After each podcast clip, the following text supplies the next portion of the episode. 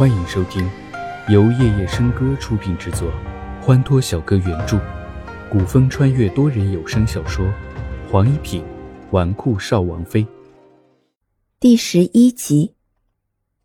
叶思乔对着走来的秦颖，顿时便挡在齐之遥面前，不悦的开口：“你和姚姐姐已经没有关系了，还来找姚姐姐做什么？”秦颖扫了一眼叶思乔，看着齐之遥：“之遥，夫妻一场，你现在是连句话也不想跟我说了吗？”齐之遥看了看叶思乔。乔儿，让开。他和秦颖之间已经彻底结束，却也没必要成为永远的敌人。叶思乔向来是最听齐之遥的话，他挪开脚步，盯着秦颖。齐之遥看着秦颖，淡漠开口：“秦王有事吗？”秦王。秦颖听到齐之遥对他的称呼，突然之间心口莫名的冰凉。他竟改口改得这样快，也是，从那封休书送到他手中的那一刻，他们之间就不存在任何关系了。他有什么资格怪罪齐之遥改口如此快？战天戟，你用了那么大代价找回来，为什么？我五岁那年，在狼牙山被马匪掳走，是秦老王爷救我出危险。这份恩情，齐之遥一直记得。从我记事开始，战天戟就在秦老王爷身边。即便我当时不是秦王妃，也一定会帮他找回战天戟。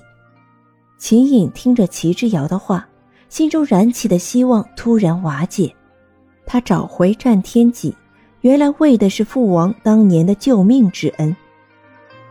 秦颖，你是在希望什么？从娶她入府到如今各自珍重，他对她所做的一切，难道还奢望着他找回战天戟是为了她？对不起，在秦王府的这半年，让你受委屈了。都过去了，以后秦王再也不必受齐之遥草包之名的连累了。祝贺你。话落，齐之遥转身准备上马。手腕突然被一道重力拉住。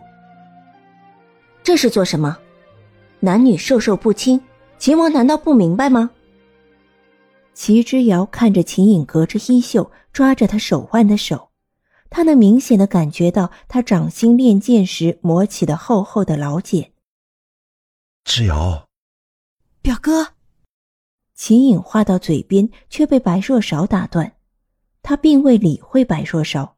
只是顿了一下，继续开口：“之瑶，我想……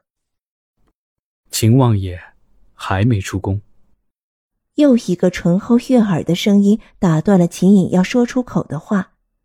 初心看见刚踏出宫门缓步而来的龙惊奇，立即恭敬的行礼，而龙惊奇直直朝着秦颖走去，目光扫过秦颖拉住齐之遥的手。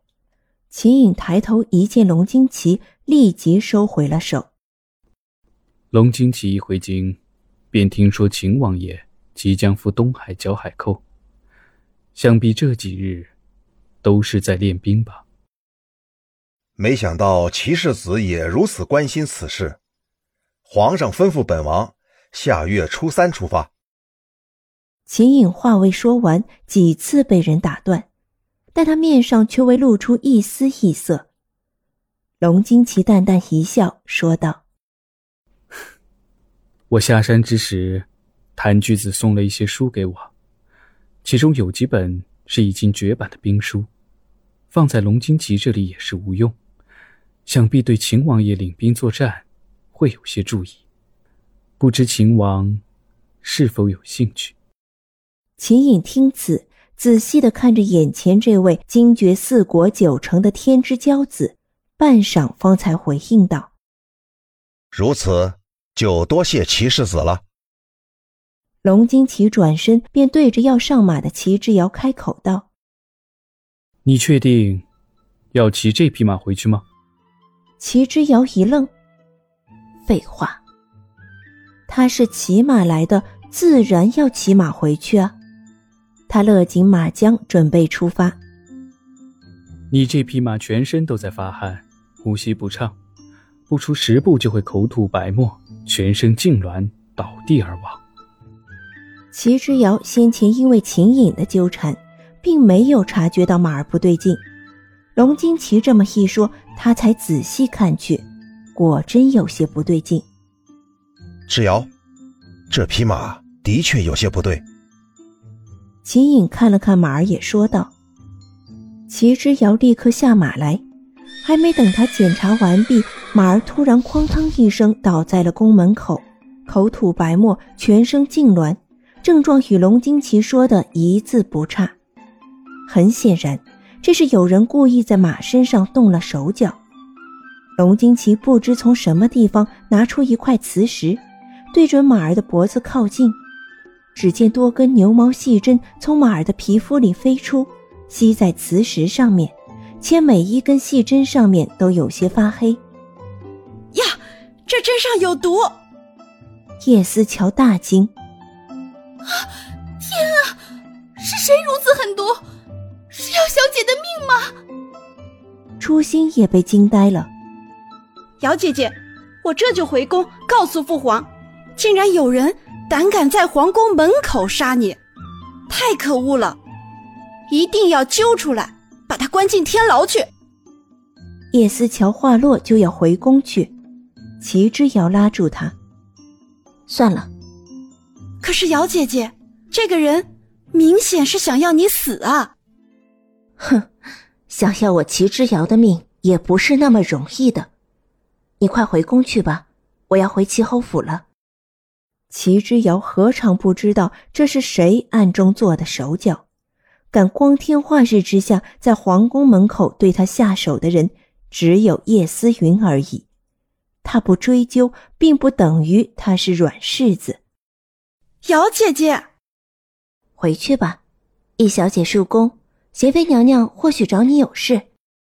齐之遥将叶思乔推进宫门，叮嘱道：“此事不要向任何人说起，尤其是皇上，知道吗？”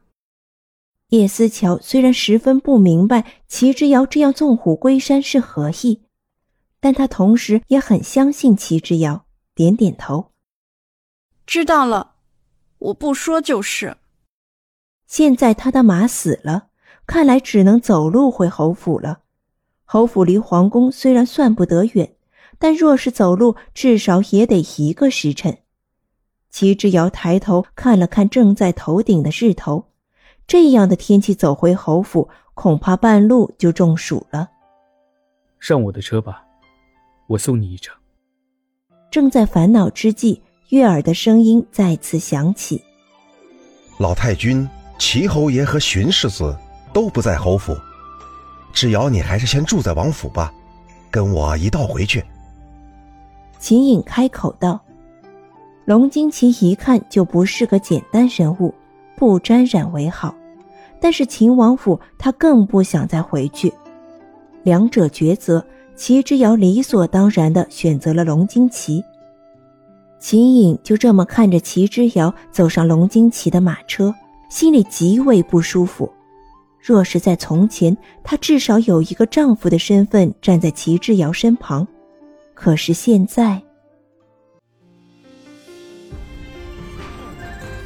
多人小说剧黄一品。纨绔少王妃，感谢您的收听，更多精彩内容，请听下集。